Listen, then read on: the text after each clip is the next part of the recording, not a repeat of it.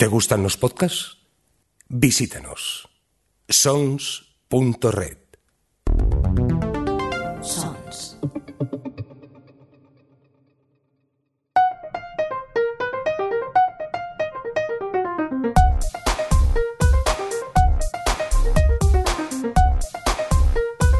Ciencias Políticas con Sergio Jiménez.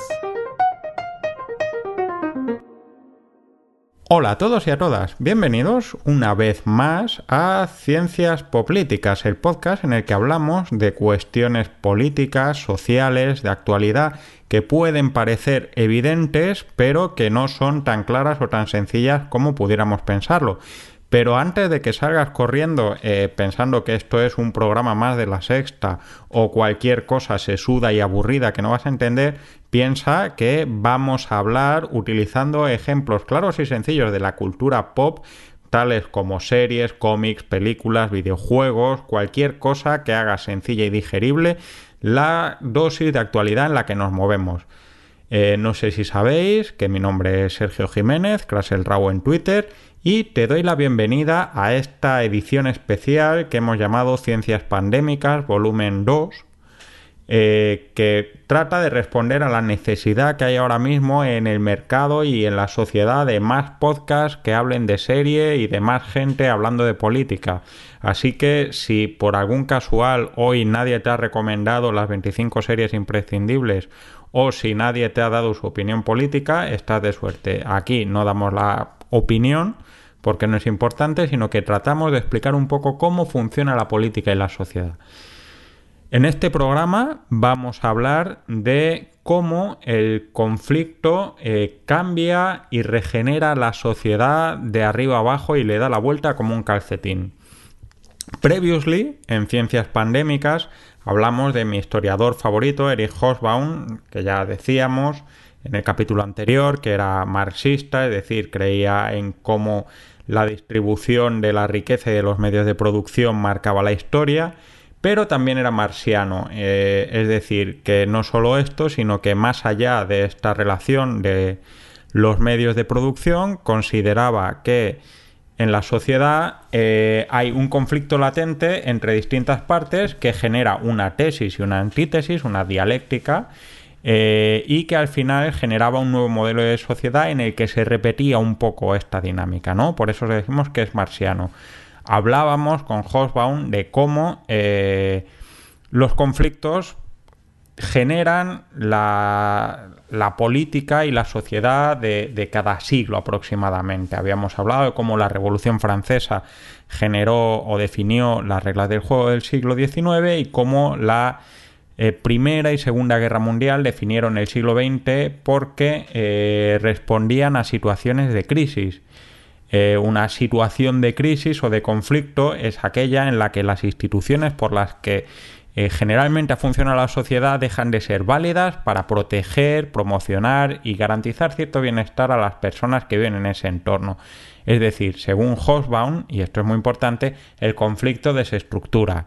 Si no os acordáis o no lo habéis escuchado, utilizábamos para explicar todas estas cosas eh, las sagas de Marvel, las grandes sagas, como por ejemplo eh, World War Hulk o Civil War o eh, Secret Invasion, ¿no? De cómo grandes conflictos eh, acaban desbordando los repartos generales de poderes y, de obligaciones de los superhéroes en el universo Marvel y cómo esto acaba reconfigurando esto. Y es que lo importante de Hobsbawm no es tanto que el conflicto marca el fin de un ciclo, de un ciclo marcado por las instituciones en las que nos movemos, sino que marca también un inicio, el principio de una nueva época, porque según Hobsbawm, la guerra no solo desestructura la sociedad, sino que también la reestructura. Y ahora vamos a hablar con ello.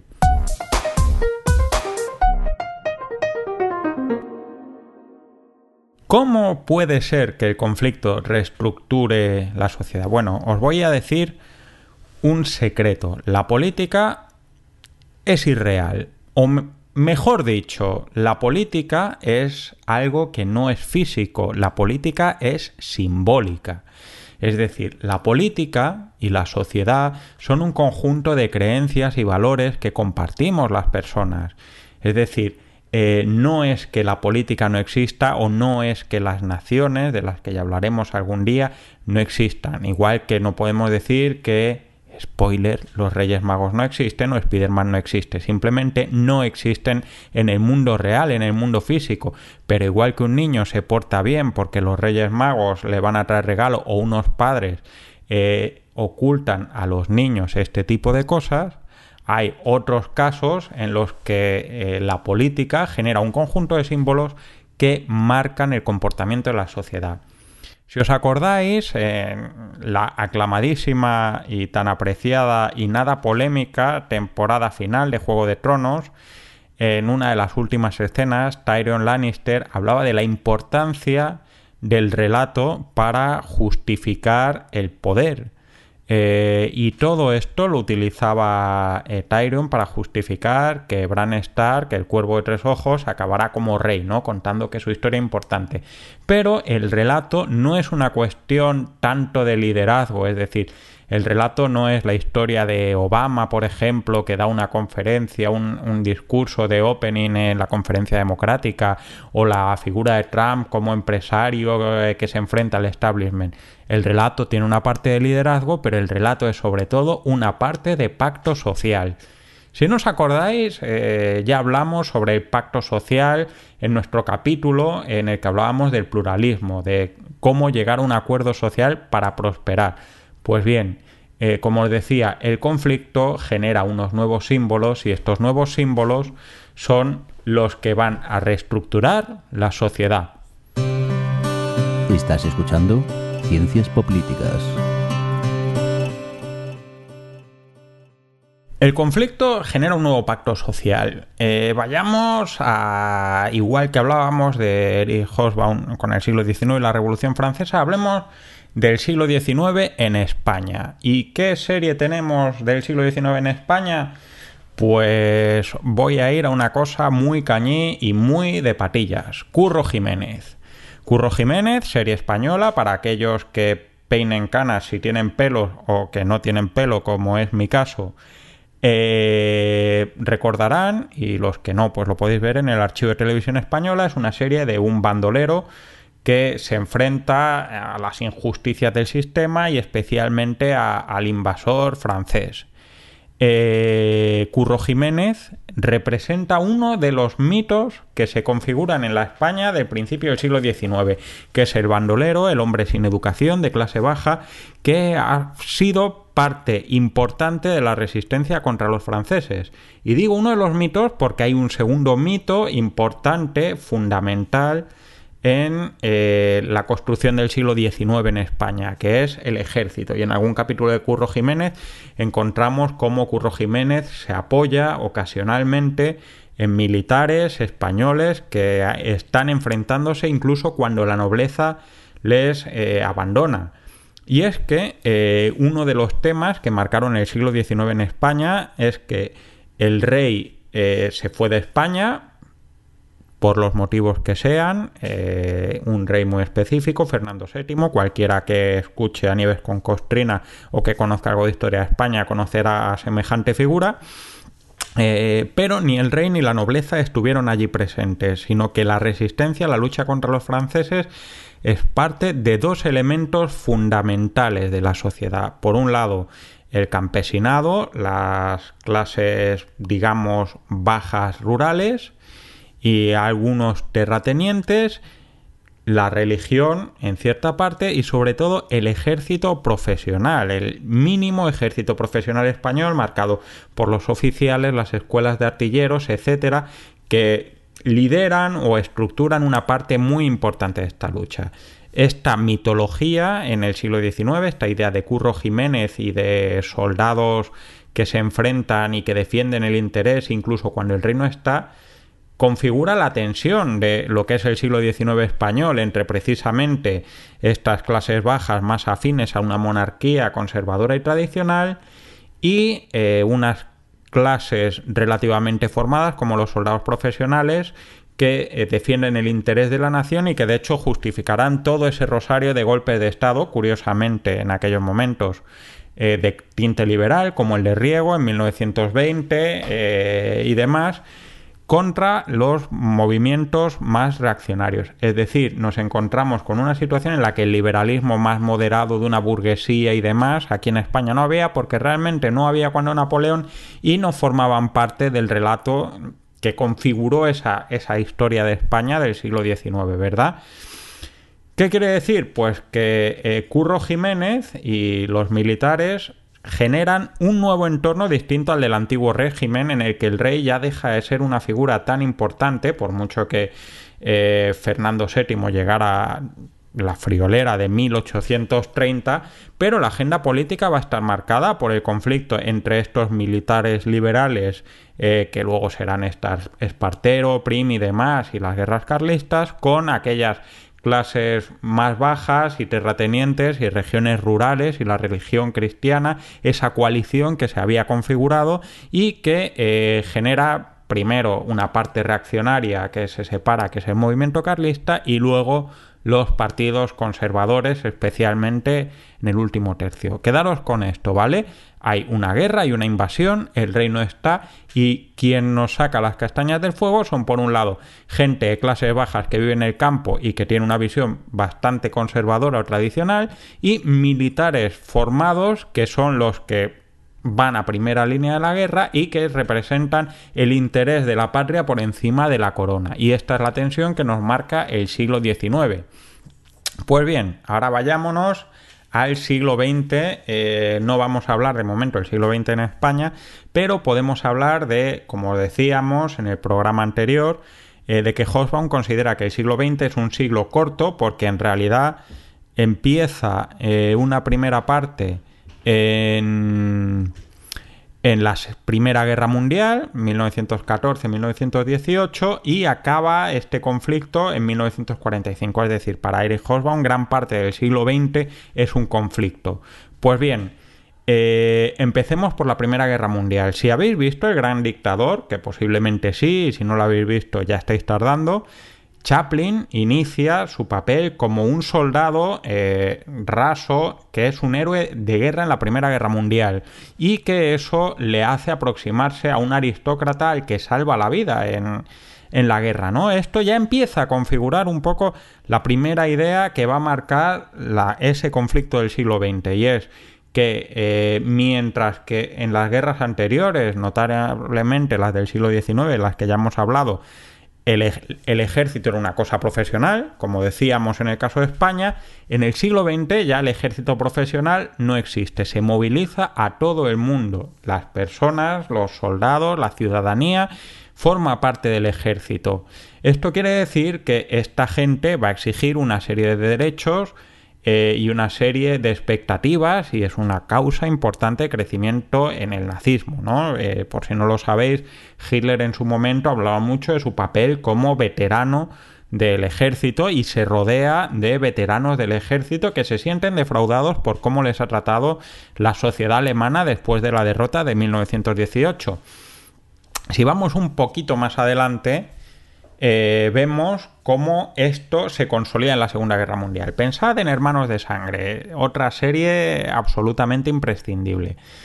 El capitán Winter, eh, que luego fue sargento Brody en, Homeland, eh, es un mormón, un grajero mormón que acaba siendo un oficial de uno de los batallones de élite del ejército americano. Es decir, Cualquier persona, cualquier súbdito nacional, cualquier ciudadano forma parte del ejército más allá de su origen, más allá de su formación, más allá de su conocimiento, más allá de su riqueza. Y esto cambia de manera importante la, sociedad. Los granjeros, los pobres, los trabajadores, ya no es que luchen como Curro Jiménez de manera desorganizada contra el invasor, sino que se integran en el ejército, mueren por el Estado y esto generará una serie de obligaciones. Pero vámonos a otro caso eh, igual de interesante y recomendable. Dunkerque, la película de Christopher Nolan, Es una película que, como sabéis, habla de, cómo en un momento dado, eh, podría ser spoiler, pero es spoiler histórico, en un momento dado es necesario recurrir a la flota civil de Reino Unido para evacuar a los soldados franceses e ingleses al principio de la Segunda Guerra Mundial. Hay una secuencia en esta película absolutamente emocionante que es precisamente cuando cientos, miles de marineros civiles se acercan a la playa a salvar a gente que está en el frente muchos de esos marineros civiles van a morir, eh, bien por, por, conflictos, por el estrés postraumático de los militares, por ataque de, de, artillería o de aviones alemanes, intentando salvar a gente que está luchando por ellos. La sociedad ya no solo que el ejército esté compuesto de miembros de la sociedad civil, como el sargento Winters y el capitán Winters al final de, Hermanos de Sangre, sino que la propia sociedad civil se moviliza para salvar a la, sociedad en la guerra. Y esto es importante, también se extiende cuando eh, la propia sociedad civil vive la guerra. ¿Qué hay de trascendente en la Segunda Guerra Mundial y de absolutamente original, que es la Primera Guerra Moderna, que tiene como objetivos eh, a la sociedad civil, ¿no? Si habéis leído, eh, siguiendo como es mi caso, la recomendación de mi compañera Vanessa, las novelas de Crónicas de Cazalet, eh, novelas muy interesantes y muy entretenidas de leer, en esta obra se comenta mucho la importancia o cómo eh, la gente que vive en Reino Unido, en Inglaterra, está sufriendo los bombardeos, las penurias, la evacuación por los bombardeos y la batalla de, de, Gran Bretaña, ¿no? De cuando los alemanes hacían sus ataques relámpago para intentar minar las defensas de Reino Unido y poder garantizar una invasión en lo que es la Operación Barbarroja. Pues bien, aquí tenemos un tercer elemento. No solo es que eh, la sociedad civil presta a su gente para el ejército, no solo es que la sociedad civil apoya al ejército para sobrevivir en la guerra, sino que la sociedad civil, incluso cuando no está participando activamente en el conflicto, está sufriéndolo en primera línea. Ya no es una guerra de trincheras en las que pueden estar, se pueden estar disparando a 20 kilómetros de París, pero la gente en París no está sufriendo directamente estos tiros. Esto genera un nuevo pacto social un nuevo pacto social que tiene que responder a dos cosas. Primero, generar nuevas estructuras que respondan al contexto, eh, al conflicto del que hablábamos en el capítulo anterior, es decir, de una sociedad en la que hay una parte de eh, una economía liberal totalmente saturada que genera grandes bolsas de desigualdad y que impide que una gran parte de la ciudadanía pueda tener la más mínima aspiración de progresar y por otro lado, y aquí es la parte interesante, compensar a aquellos actores y actrices que han participado en la resolución del conflicto. Es decir, eh, cuando acaba la Segunda Guerra Mundial hay que compensar de alguna manera a los granjeros que han ido a morir a la guerra, hay que compensar a la sociedad civil que se ha movilizado para poder ganar la guerra y hay que compensar a la gente que ha sufrido los bombardeos estoicamente sin tener ninguna culpa de ello, ¿no? Esto es lo que hace que el conflicto sea un elemento que regenera, que el conflicto tenga que ser distinto. ¿Estás escuchando? Ciencias Políticas. Y es que el relato es un elemento de reestructuración. El relato no es simplemente contar por qué el cuervo de tres ojos debe ser el rey, ni el relato es simplemente justificar por qué el rey ya no importa. El relato es explicar por qué las instituciones que habían antes no funcionaban. ¿Qué es lo que pasa al acabar la Segunda Guerra Mundial? que eh, nos damos cuenta de que no hay ningún mecanismo que pueda garantizar que determinado nivel de conflicto pueda ser arbitrado por eh, agentes internacionales más o menos multilaterales. Había intentado la Sociedad de Naciones de Woodrow Wilson, una, pieza fina de político de presidente de Estados Unidos, casi a la altura de Donald Trump, aunque algo más elegante, eso sí.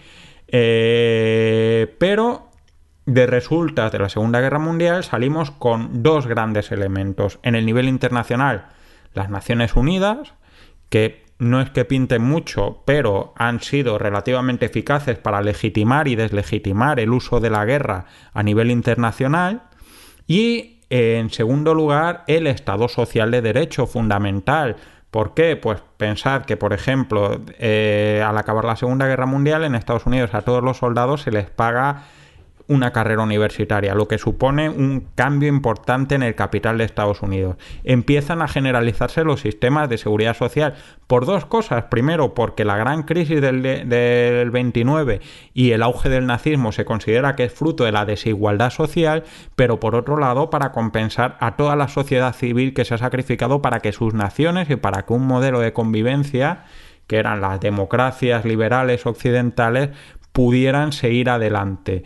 No es solo esto, es que eh, esto se extiende para generar nuevos tipos de consensos. Se legalizan la, la, lucha obrera, los sindicatos en muchos países en los que no estaban permitidos precisamente por ese sacrificio de las clases obreras durante la guerra, o por ejemplo se aumenta el sufragio en muchos sitios donde el sufragio todavía era censitario, es decir, o solo votaban los ricos, y desde luego es un elemento importante para legitimar que en muchos sitios donde las mujeres no podían votar, pudieran votar, porque las mujeres fueron precisamente el núcleo de la producción civil en la Segunda Guerra Mundial, ¿verdad?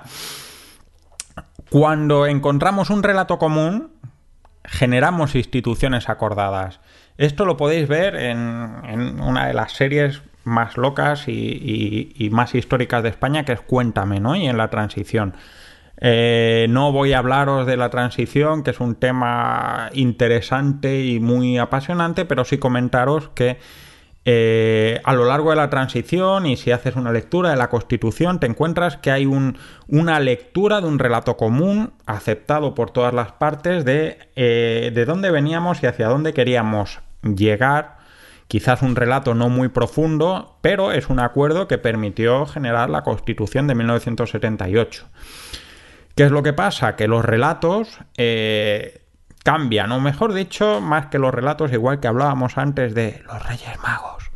Eh, y hay un momento que los niños dejan de creerlo, eh, los relatos hay un momento que dejan de tener una validez común, o bien porque hay nuevas perspectivas, o bien porque hay nuevas circunstancias, como por ejemplo una crisis económica y ha pasado en el 15M, ¿no? Eh, si os dais cuenta, una parte muy importante del 15M y de los partidos que han crecido a raíz del 15M eh, no solo, no solo eh, Podemos, sino, eh, por ejemplo, Vox o hasta cierto punto Ciudadanos, parten de cambiar o remodular el relato que se había generado en la transición de una manera o de otra, ¿no? Y esto es un tema interesante porque efectivamente el poder del relato no es solo eh, que pueda generar instituciones, sino que el poder del relato es que la gente crea en el relato, porque creer en ese relato es lo que da legitimidad a las instituciones y la legitimidad es la gasolina de las instituciones. Como conclusión, eh, ¿qué os puedo decir? Que, mirad, no sabemos qué tipo de sociedad va a quedar después de la crisis del COVID. Pero hay cosas que van cuajando en, el relato que tenemos hasta ahora.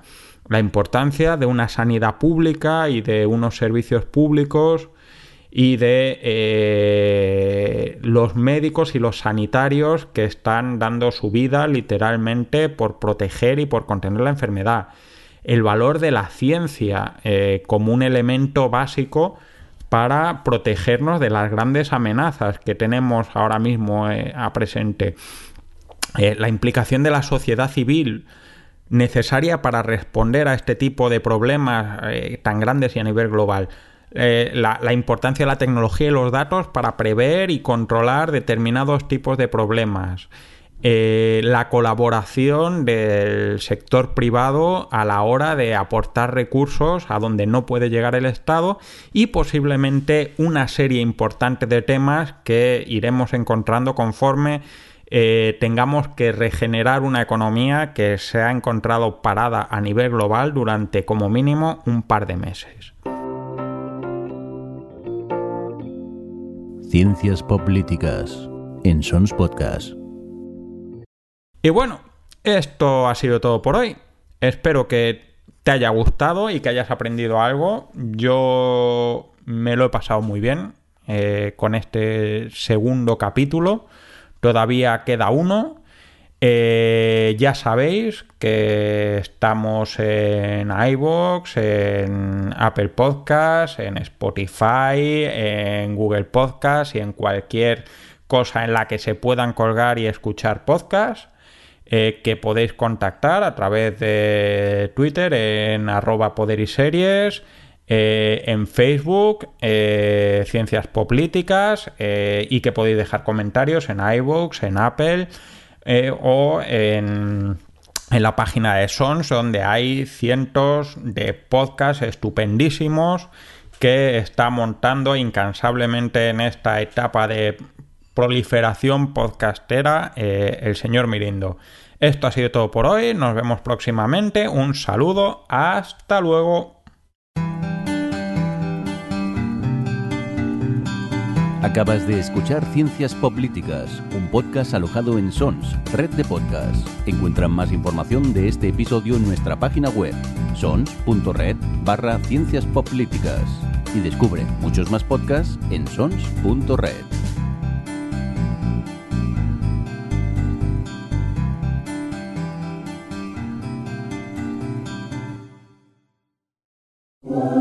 Sons hay podcast para todo el mundo. Retrato Sonoro, un podcast de Fidel Mouzo que se inicia con una foto, un instante captado en imagen y cuya descripción propicia la conversación, la memoria, los hechos y las personas. Encuéntranos en sons.red barra retrato sonoro.